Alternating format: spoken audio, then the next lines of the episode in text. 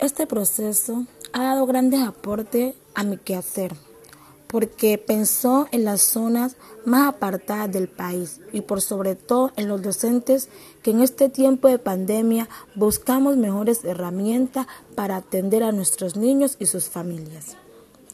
Teniendo en cuenta que la educación a diario nos invita a estar en constantes cambios y permitir transformaciones para el docente y por ende a los y las estudiantes quienes son los directamente favorecidos en este tipo de aprendizajes. Cómo el apoyo de su tutor o tutora le ha permitido sortear las dificultades que se le han presentado en este proceso.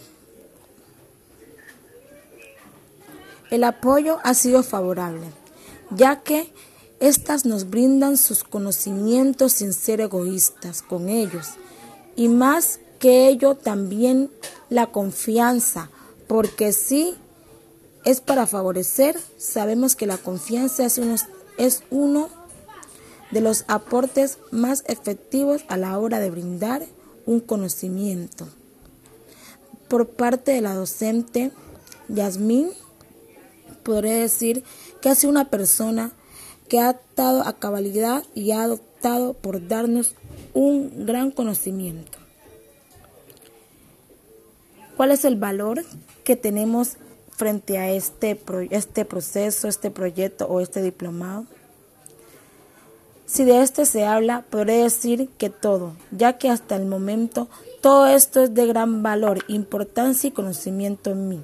Cada uno de los temas vistos y propuestos por este diplomado han fortalecido el quehacer docente de muchos y las herramientas han sido de mucho apoyo en este tiempo de alternancia escolar. ¿Qué opinión puedo dar yo frente a este proyecto? O qué sugerencia?